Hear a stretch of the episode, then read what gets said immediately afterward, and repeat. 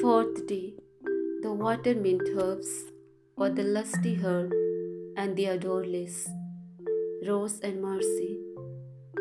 Mary, from her immaculate conception, took up as her own the cause of all the sons of Adam, and inspired and impelled by this virtue, mercy.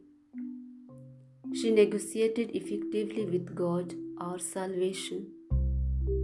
This Mother of Mercy took upon herself the needs of her children. Do you have love for God and your neighbors? If you have charity, mercy is one of her daughters and will be with you. And if there is mercy in you, you will suffer for all those things and reason for which Jesus and Mary, his most blessed mother, suffered.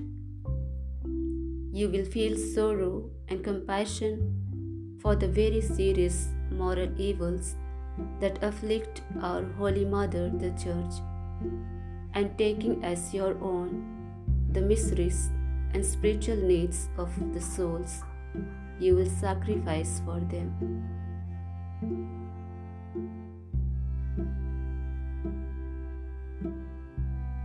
Let us pray. Lady, what can I do for the good of souls? I offer myself in sacrifice at the foot of the altar for their salvation. I oblige and commit myself to putting mercy into my action in the manner and form designated by the laws of charity.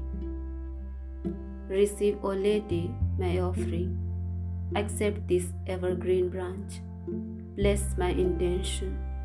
Reach out to me the graces and gifts that I need to conserve this virtue in my heart.